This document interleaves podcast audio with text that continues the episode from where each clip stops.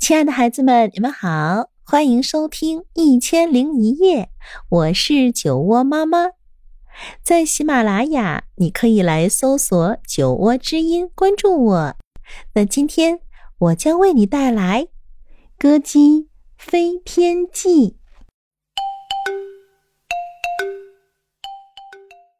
爸爸妈妈亲了歌姬一下，出门了。歌姬马上在厨房水槽边建起了实验室，开始工作。他拿起一个干净玻璃杯，往里喷点水，然后这样加一点儿，那样加一点儿，一勺鸡汤，一勺茶，一勺醋，再撒一点咖啡渣，抖进一撮滑石粉，两撮辣椒粉，再加进一点肉桂，撒一点金缕梅。接着，他起劲儿的搅拌，拿起那些混合物，在光线下看，太浑浊了。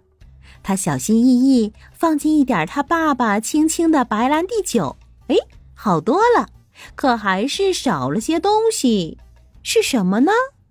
啊，是玫瑰花精油。歌姬跑出实验室去拿他妈妈最好的香水，他本想只滴一两滴。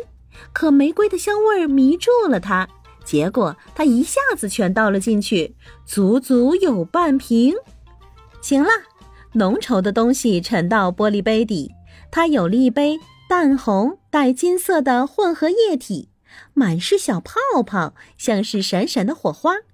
没错，这就是他一直在寻求的魔方。他稳住一只手。把起泡的部分倒入了香水瓶，用玻璃塞紧紧塞住，然后他出去，来到了阳光下面。他把瓶子放在离房子不远的一个树桩上，围上一圈小圆石子和新采下来的雏菊，然后他退后几步，一本正经地向他神奇的液体鞠躬。一次鞠躬是平展双臂。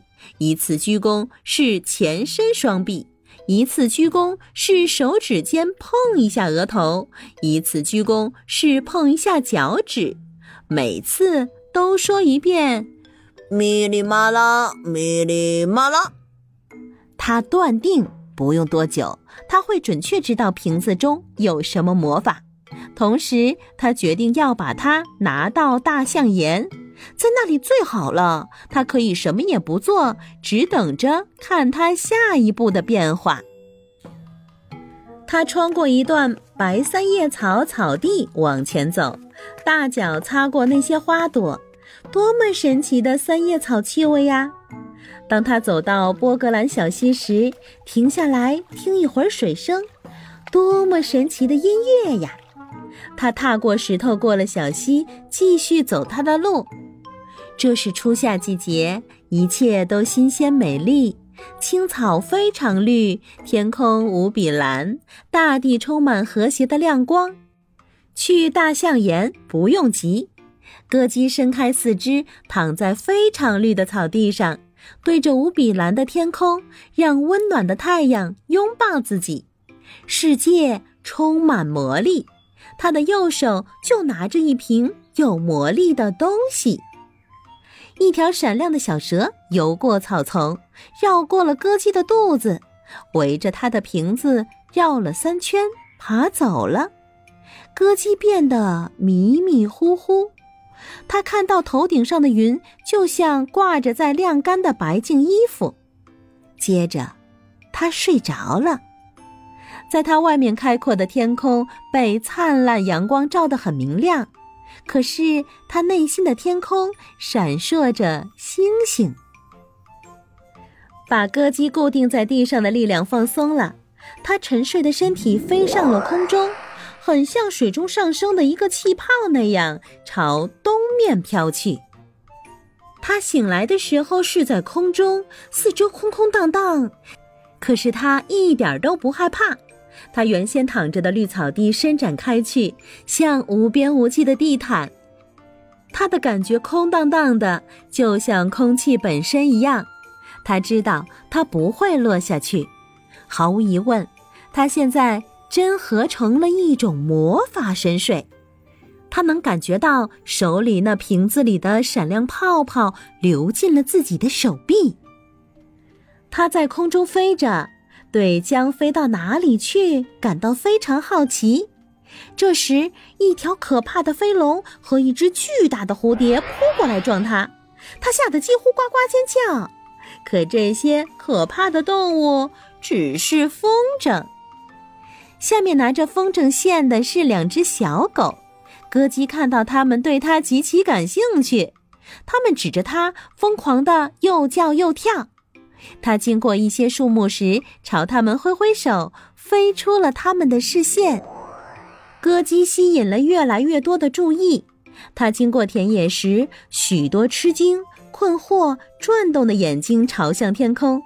它在空中波浪式般的飞行，时高时低，忽东忽西。农民停下堆干草，抬头朝他看。一头猪在小船上丢下鱼竿，抬头看；一位画家停下画笔，抬头看；一只兔子在荡秋千，在半空中停了一下，抬头看；一只狐狸放下刚抓住的鹅，抬头看；那只鹅逃走了，可也忍不住停下来，抬头看。歌姬经过傻瓜小镇，人们都从窗子里伸长脖子抬头看。跑出商店和房子，在路上抬头看，一位老船长翻出他的望远镜，锁定这个飞过夏日天空的神秘生物。一个给房子油漆的油漆工在梯子上，他的刷子滴着黄油漆，停下来抬头盯着蓝色的天空看。在全世界的注视下，歌姬怎么能不表演一下呢？他把拇指插到胳肢窝，来了一个斗鸡眼，扭动屁股，鞋跟碰在一起，扭动脚趾。两只兔子驾着一个气球一路飞，猛看到一只小青蛙在空中颠倒飘过，一下子镇住，从耳朵到短尾巴像被电着了一样。歌姬就让两只兔子目瞪口呆地看着。他猛地俯冲下去，姿态优雅地下降到了他表弟果果的草坪上方。现在他可真觉得自己是在表演。歌姬在半空中滚过，像一个在车轴上转的轮子。果果正拿着玩具在草地上玩，吃惊的眼睛都要掉下来了。他急忙飞奔起来，跟着表哥大喊大叫：“歌姬，歌姬，怎么回事？”我在，歌姬喊着回答。他只来得及说这两个字，猛地又飘上了天空。歌姬一飞冲天，直达高空。想到果果那副傻样，大笑的停不下来。过了一会儿，他严肃起来，发现自己正在乌云底下。乌云笼罩着下面的大地，宁静的蓝天已经被挤到远远的地方。天气突然大变，歌姬陷入一场风暴之中，闪电划破天空，雷声隆隆响起，冰雹砸到了他的身体，他被阵风吹得颠来倒去，风大的像要扯掉他的裤子。哎呦，这可不好玩！他吹得没完没了，直到冰雹变成橡子一样大的雨滴落下来。当他最后发现自己又在天空之中，他真的是松了一口气。他已经到了风暴的上方，看得见下面云层里微弱的闪电，还听得到模糊的雷声。风暴还在肆虐，可现在它只在上面飘着。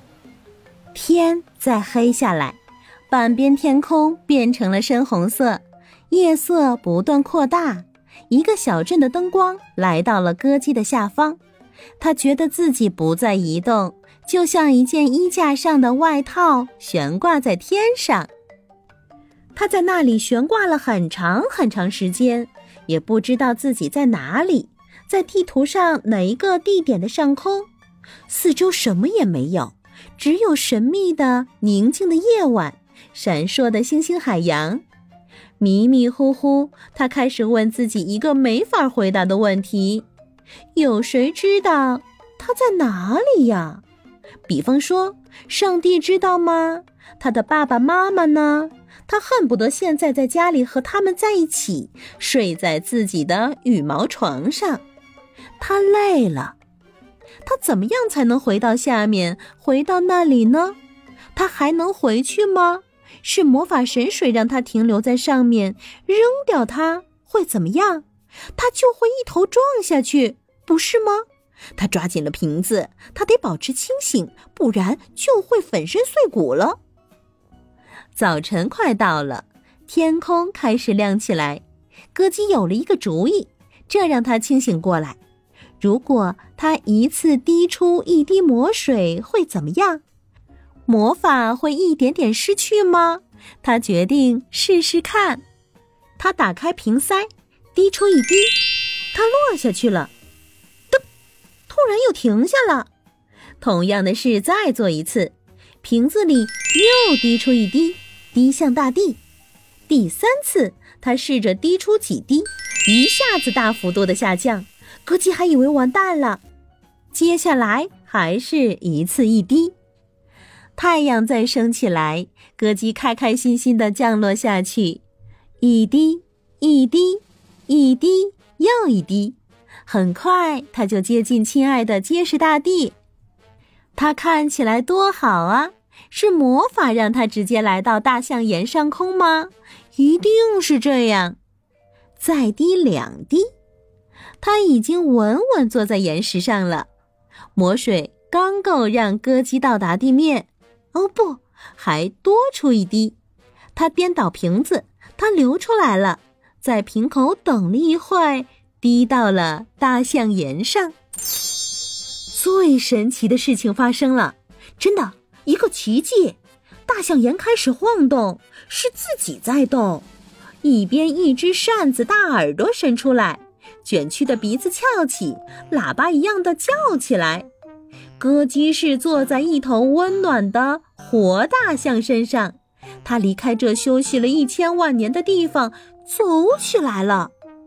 他出发去歌姬家，慢慢走过沾着露水的草地。想想表弟果果会多么震惊吧！昨天歌姬没有翅膀飞过，这一次又来了，是骑着一头大象来的。歌姬的爸爸妈妈已经找了他一个晚上，现在他们非常担心，担心的想要自杀，好解除痛苦。他们到家的附近到处寻找，所有的灌木、石头和树木都不放过，所有的洞和裂缝，即使很小，也都看过。当他们看到一头巨大的大笨象背着他们的儿子朝他们走来，看清楚以后，他们尖叫。哦，歌姬宝贝！哦，歌姬宝贝，你到哪里去了？我不在地球上。歌姬说：“你不在哪里？”他妈妈问道。“这头大象是怎么回事？”他爸爸问道。歌姬深深吸了一口气，讲了他的故事。他的爸爸不太相信，即使宠爱他的妈妈，好像也不相信。好吧。歌姬说：“这头活生生的大象就是大象岩，那里没有岩石了。”胡说！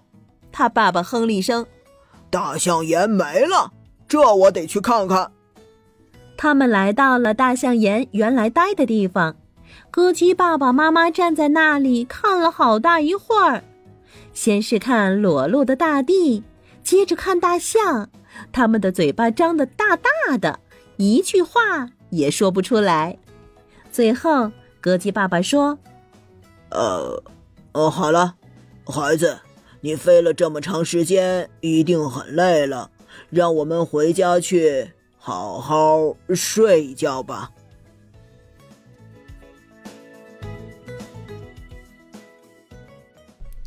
好了，可爱的孩子们，今天的故事啊，就到这里。